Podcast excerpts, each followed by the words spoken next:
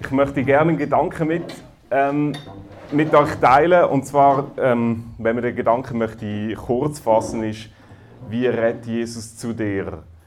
Ähm, wir feiern jedes Jahr in der Schweiz ähm, oder in den europäischen oder west westlichen Ländern nach dem christlichen Glauben Weihnachten. Und irgendwo, die Aussagen sind zum Teil mega steil. Es ist Gott, der auf die Welt ist gekommen. Und der Gott will eine Beziehung mit mir haben, er will zu mir reden. Wie redet Gott zu mir? Und ich habe heute den Abschluss von einer Serie, wo ich über die Annalen von Nehemia geschrieben habe. Das ist ein Dokument, ungefähr geschrieben 400 vor Christus überliefert bis heute, ist in der Bibel ähm, dokumentiert, ist gefunden worden überall im Nahen Osten, vor allem in Israel. Und die Geschichte von Nehemiah ist die folgende: Er hat einen Traum gehabt. Er ist zwar selber gar nicht in Israel aufgewachsen, sondern in Babylon, im Irak. Er hat gehört, dass Jerusalem über 100 Jahre brach, zerstört da gelegen hat. Und er hat plötzlich einen Traum bekommen. Eine Vision. Ich will die Stadt wieder aufbauen. Ski gegangen, hat die Mauer gebaut. Und seine Geschichte erinnert mich an ein Projekt in Honduras. Ähm, so ungefähr ähnlich, was ich dann mit ihm möchte verbinden. Und zwar Honduras in Mittelamerika haben in den 30er Jahren Golden Gate Bridge nachgebaut in Choluteca. Ich bin nicht, also wirklich Spanisch kann ich einfach nicht. Ähm, ich weiß nicht, wie man es ausspricht. Das tut mir leid, aber es war einfach in einer Stadt im Süden von Honduras wo an der Panamerika-Straße war. Das heißt, alle von Norden nach Süden sind über Choluteca gekommen. Nur dort hat es einen riesen Fluss gehabt, bis 500 Meter breit zum Teil mit verschiedenen Armen. Und dann haben sie in den 30er Jahren die Golden Gate Bridge, die Old Choluteca Bridge, haben sie gebaut, ähm, wo dort hätte sollen bestehen. Das Problem war, dass Honduras immer wieder von Hurricanes heimgesucht wird. Und danach dann haben sie sich gesagt, wir müssen etwas machen. Und in den 90er Jahren haben sie sich entschieden, wir bauen eine neue Brücke, vor allem ein bisschen außerhalb, wo der Highway vorbeigeht, dass man nicht durch die Stadt durch muss. Und sie haben die neu gebaut und 1998 kommt der Hurricane Mitch und über das Land zerstört mega viel, die ganze Zivilisation, Gesellschaft, Kultur, alles ist dahin gewesen. Die alte Brücke, die ist völlig zerstört worden, die haben wir dann später wieder aufgebaut. Die neue Brücke, die man 1998 gerade fertig hat, kurz vor dem Hurricane, die ist eigentlich fast vollständig erhalten geblieben. Aber so hat sie ausgesehen. Es war nämlich das Problem, dass äh, die Straßen auf beiden Seiten der Brücke weggeschwemmt sind worden. Plus durch die Überschwemmung durch den Hurricane hat sich der Fluss ein neues Bett gesucht und ist jetzt neben der Brücke vorbeigeflossen. Ähm, die Brücke ist dann als The Bridge to Nowhere in die Geschichte gegangen. Ähm, wir hat sie dann 2003 hat man sie versetzt und wieder über den Fluss gezogen und mit der Straße wieder verbunden.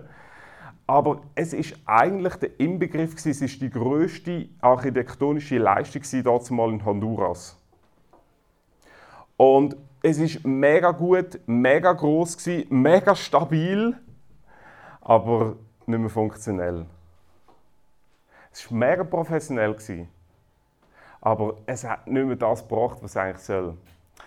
Und kann sein, dass du in deinem Leben vielleicht eine Mauer hast oder eine Brücke und die Situationen haben sich verändert und die Brücke und die Mauer, die steht da, aber sie stört und sie hat nicht mehr die Funktion, die sie haben sollte.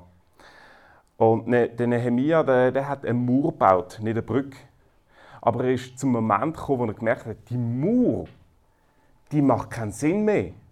Und ich möchte die Geschichte lesen, wo er zu dieser Einsicht kommt und wie merkt, hey, die, die Mauer, das, es geht da etwas vorbei und da erlebt er den Moment, dass Gott zu ihm redet. Und jetzt ist es mega lustig, den Mauerbau von Nehemia kennt man meistens. Vor allem, wenn man ein bisschen näher ist, dann kennt man den Nehemia und es ist ihrer altorientalischen ähm, Geschichte überhaupt einzigartig. Die Mauer, die Nehemiah gebaut hat, vor allem weil er sie innerhalb von 52 Tagen fertig hat. Aber jetzt hat er sie gebaut und dennoch sagt er folgendes. Ähm, Nehemia 7, Vers 3. Man soll die Tore Jerusalems nicht auftun, ehe die Sonne heiß scheint, und während sie noch am Himmel steht, soll man die Tore schließen und verriegeln. Jetzt Quizfrage: Wer wird in dieser Stadt wohnen? Gibt es jemanden? Ja, es hat zwar sich jemand gemeldet. Es wird niemand in dieser Stadt wohnen. Die Mauern sind mega perfekt und sie sind Identifikation, sie sind Essenz von einer Stadt. Dort mal ist eine Stadt nur eine Stadt gewesen, oder hat so das Recht von einer Stadt gehabt, wenn sie eine Mauer hatte. Und dann haben wir gesagt, die Stadt müssen wir schützen. Und wir machen sie erst auf, wenn die Sonne heiß ist. Und in Israel gehst du dann Siesta machen. Und noch wenn es noch mega hell ist, machen wir sie wieder zu, die Stadt. Das heißt dann, wenn sie aus der Siesta kommen. Das heißt, sie können, sie können nichts machen in dieser Stadt. Sie sind gefangen. Es ist ein Gefängnis. Dann haben wir plötzlich gemerkt, die Mauern, die ich gebaut habe, mega gut, mega professionell, aber nicht funktionell. Und dann heißt es weiter, die Stadt aber war weit und groß, aber, ja logisch, wenig Volk darin. Und Häuser waren, nicht, waren noch nicht wieder gebaut. Es hat niemand Lust gehabt.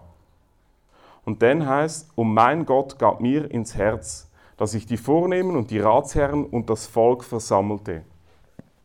Das war der Moment, wo der zweite Traum ins Leben von Nehemiah kam. Er hat nicht mehr die Mauern gesehen, sondern die Menschen. Und genial ist, 52 Tage hat er gebraucht, für eine Mauer zu bauen. Und ganz ehrlich, eine Mauer bauen ist mega einfach. Habe ich geschafft als Theologe, kann man noch anschauen, an der Bergstraße 139 in Uetiken. Ein mega Zementmühle ist nicht gerade ein Prachtwerk, nicht eine architektonische Meisterleistung, aber das habe ich geschafft. Eine Mauer schaffst du mega schnell, mega einfach. Jeremia hat es in 52 Tagen geschafft.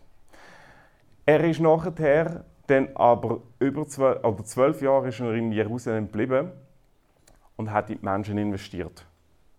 Er hat gemerkt, die Mauern sind mega gut, aber es geht um Menschen. Und der Unterschied sind 11 Jahre, 200, ähm, ja, 365 minus 52, 13 Tage. Das ist der Unterschied. Oder umgerechnet, 99,5% von seiner Zeit hat er sich in die Menschen investiert und ein halbes Prozent in die Mauer. Ich glaube, wenn wir mit Gott irgendwo wollen, einen Weg gehen, dann müssen wir erkennen, dass wir von der Mauer wegschauen auf die Menschen hin. Manchmal begegnet uns Gott durch andere Menschen. Dass er plötzlich zu uns redet. Und das ist ein Geheimnis, wo ich erlebe in meinem Leben, dass Gott wie zu mir redet durch die Stimme von Menschen. Und ich weiß irgendwie, das ist etwas Nachdrückliches. Er will mir etwas aufs Herz geben. Aber für das müssen wir irgendwann einen Moment kommen, wo wir von den Mauern wegschauen. Ich habe öfters Kontakt mit distanzierten Leuten. Und die sagen mir, Matthias, du hast Theologie studiert.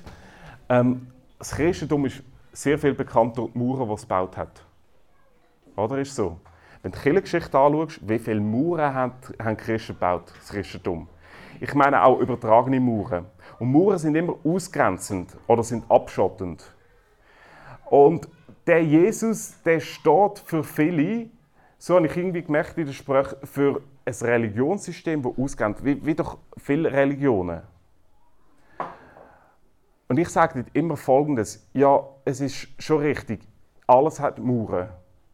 Wenn wir ehrlich sind, wir sind auch mega froh, dass gewisse Sachen Mauern haben. Oder? Also ich bin wirklich mega froh, dass ich in einem Haus wohne mit Mauern. Es wäre sonst einfach bitter übel. Mauern haben auch etwas Gutes. Ich weiß, manchmal äh, denkt man ja am liebsten keine Mauern. Nein, Mauern sind etwas Gutes. Aber lass uns vielleicht nicht Mauern anschauen. Und manchmal gibt es falsche Mauern, die sind in der Geschichte platziert worden, die müssen wir abreißen. Manchmal hat sich vielleicht in dein Leben eine Mauer gestellt, vielleicht auch intellektuell. Oder wenn ich sage, Gott wird Mensch, ist es ein intellektuelles Problem. Du bekommst gratis in Franco einen Professor Honoris auf allen Universitäten von, von, von der ganzen Welt. Wenn du kannst erklären, wie das möglich ist. Das ist etwas, ein intellektuelles Problem, eine intellektuelle Mauer. Vielleicht hast du auch eine emotionale Mauer zu Gott.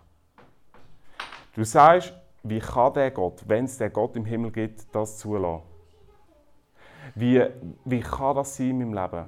Vielleicht hast du eine Mauer, die, die ist nicht auf Gott bezogen, sondern auf andere Menschen. Und du merkst plötzlich, ein Mauer bauen ist mega einfach. Aber mit Menschen umgehen ist mega komplex. Es gibt einen Tipp, verbring Weihnachten und Neujahr immer mit deiner Familie. Dann merkst du, wie komplex Menschen sind. Oder ist so? Ähm, darum viel Spaß jetzt dann, aber irgendwann... in Menschen investieren ist viel schwieriger als in Mauern. Und wir, wir bleiben oftmals bei den Mauern stehen. Aber schau einfach mal, was hat denn Jesus gemacht? Wie hat er gelebt? Ich sage es immer so, wenn du dich mit dem christlichen Glauben befasst, dann kannst du dich an den Mauern stoßen. Das viele Mauern, intellektuelle Mauern, so Mauern, geschichtliche Mauern. Ähm, aber es ist wie wenn du in einen See einkommst. Wenn du am Rand in den See einkommst, dann kann es sein, dass du dir den Kopf anschlägst oder Schürfungen hast. Du musst mit in den See gumpen oder dort, wo es genug tief ist. Dort, wo es sicher ist. Das Problem ist, dort musst du schwimmen. Aber dort wirst du das Herz von Gott finden. Manchmal gibt es Mauern, auch es gibt im christlichen Glauben Mauern. Mauern sind nicht immer schlecht, manchmal gibt es falsche Mauern. Aber wenn du am Punkt bist, wo du eine Mauer hast, dann geh mal an der vorbei und probier, mit reinzugumpen. Du musst mal schauen, was, was hat denn Jesus gesagt? Wie hat er gelebt? Du lesest vielleicht ein Buch. Ich habe das Buch mitgenommen. Ich fand, ich, ich muss das übrigens, zwar auf Englisch. Ähm, das heißt Simply Christian, ist vom N.T. Wright geschrieben worden. Er ist Anglikaner, ein Bischof. Und er hat gesagt, ich wollte mir das Christentum vom See aus erklären, nicht vom Rand. Nicht dort, wo es schwierig ist, dort, wo man sich daran stoßen kann. Das gibt es übrigens überall. Sondern wenn man mal mit reinkommt, was ist das Christentum überhaupt? Lassen wir mal alle falschen Mauern weg. All das, wo, wo man muss sagen, ist Müll gewesen. Und das Buch, das hat mich mega neu ergriffen, was Christentum eigentlich ist. Ich habe etwas entdeckt, der Jesus, der ist gekommen und was haben die Leute von ihm erwartet? Sie haben erwartet, hey, bau du das Reich von Israel wieder auf. Seine engsten Nachfolger die haben ihn das gefragt, wann kommt der Moment, wo du Israel wieder aufbaust? Wenn du die Römer rauskriegst, die das Land besetzt haben vor 2000 Jahren, wann wirst du Jerusalem wieder zu der Stadt machen? Sie haben eigentlich ihm den Auftrag gegeben von Nehemia, gesagt, bau du die Mauer. Und dann sind sie in Jerusalem gekommen und haben den Tempel gesehen. Das war der Inbegriff von, von, der, von der Stadt, weil dort war der Kult, dort, sind, dort ist alles gelaufen. Und nachher haben sie den Tempel bestaunt, die Mauern von Jerusalem. Und dort sagt Jesus in Matthäus 24, Vers 2 etwas mega krasses. Er sagt nämlich, es wird da kein einziger Stein auf dem anderen bleiben. Anders gesagt, ich will die Mauern nicht reissen. Dann ist er in den Tempel eingegangen und was hat er gemacht? Er hat die Tische von den Wechselhändlern umgekickt, hat eine Peitsche genommen und die Leute rausgetrieben, die dort ähm, gehandelt haben. Wo, Wechsel, wo, wo, wo Geld gewechselt haben. Es ist so, gewesen, hat er etwas gegen Banker gehabt, Jesus. Könnte ja sein, oder? Nein, ist nicht gewesen. Gott sei Dank, oder? Gell, ähm, Gusi? Ich würde, ja, ja. Herzlich willkommen.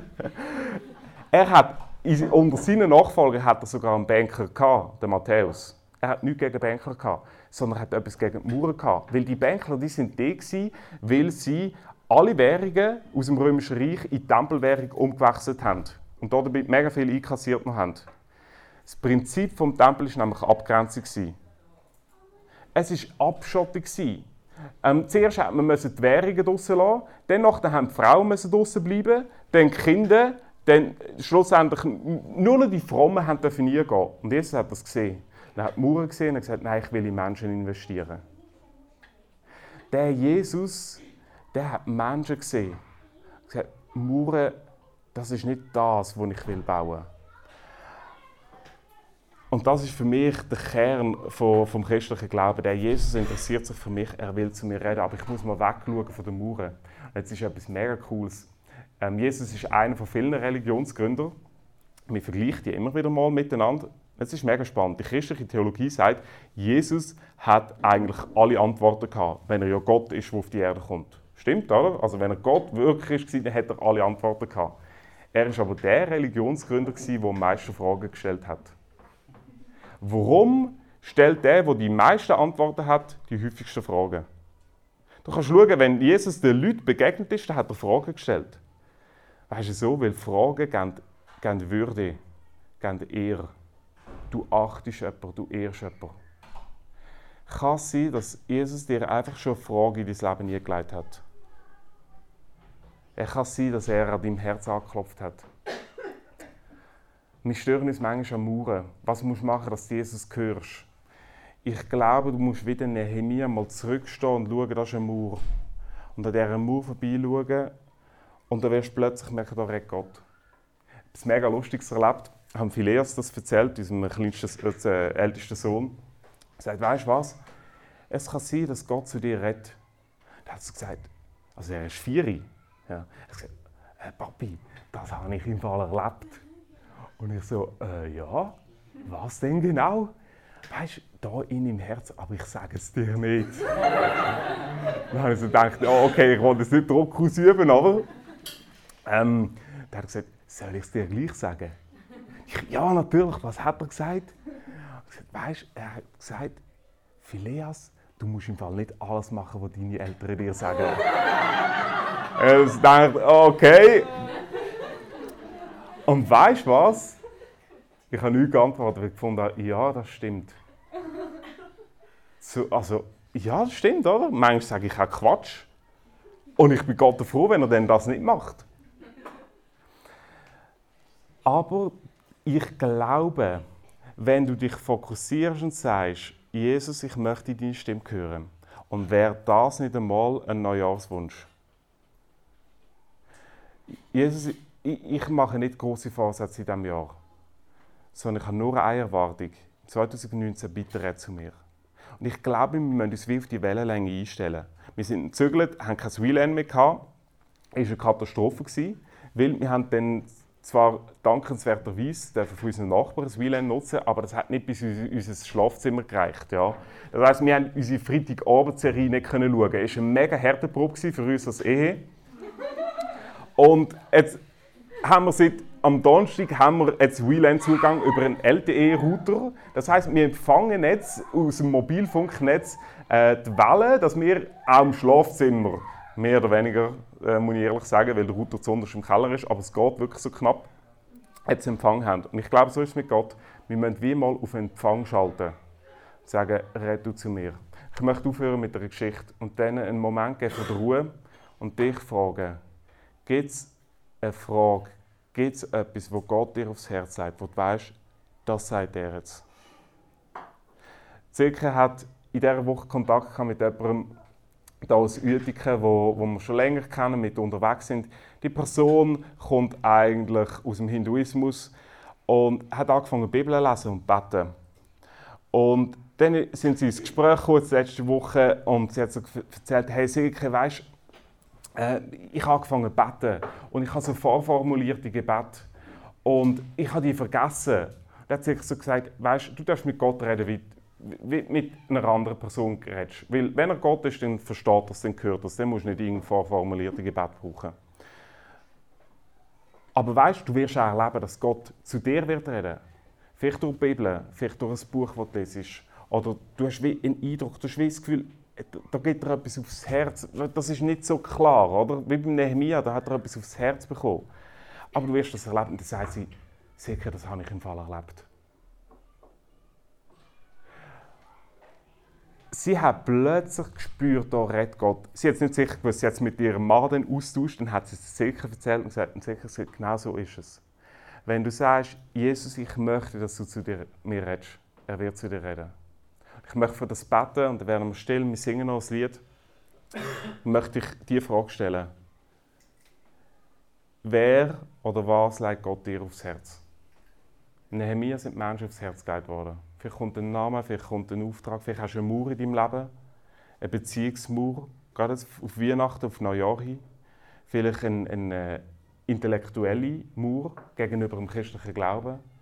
Und einfach mal die Mauer weglassen und sagst, und Jesus, ich, ich möchte jetzt aus deinem Herz etwas hören. Ich danke dir, Jesus, dass du, wenn du Gott bist, willst zu mir reden. Und ich möchte wirklich auch sagen, jetzt für das ausgehende Jahr, für das neue Jahr, ich möchte deine Stimme hören. Und es ist manchmal einfach nur ein Eindruck auf unser Herz, wo wir wie, wie wissen, hey, das, das sagst du. Wir müssen uns auf deine Frequenz einstimmen und einstellen. Vielleicht gehst du unsere Person aufs Herz, wo wir merken, mit der müssen wir das Gespräch wieder suchen. Vielleicht zeigst du uns eine Mauer, die wir selber aufgebaut haben, wo man mega gut war. Eine Beziehung, eine Ehe. Und jetzt hat sich mega viel verändert und jetzt steht die Brücke, die Mauer steht jetzt völlig quer in der Landschaft. Und vielleicht sagst du, Matthias, an dieser Mauer muss arbeiten. Da muss etwas gehen. Ich möchte dich einladen, Jesus, dass wir dich erleben dürfen dem Schönen und Coolen, was wir haben, ähm, jetzt über unsere Festtage. Bitte red zu uns. Amen. Lass uns zusammen singen und vielleicht magst du ja gar nicht singen, aber lass uns zusammen aufstehen und, und vielleicht sagst du einfach, und Jesus, das ist mein Wunsch, red du zu mir.